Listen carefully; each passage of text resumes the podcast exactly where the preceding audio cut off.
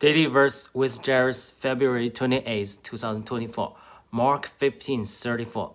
And at the ninth hour, Jesus cried with a loud voice, Eloi, Eloi, lama sabachthani, which means, My God, my God, why have you forsaken me? Of course, uh, Jesus was quoting what David uh, says in his Psalms.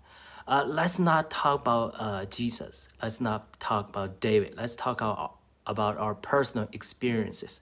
How many times when Christian pray, we felt uh, God has forsaken us, whether it's a, a, healing of our family member, whether our, our own uh, circumstance, we feel we are abandoned. No, you are not abandoned. God is working something like he was working in Jesus for everybody's salvation.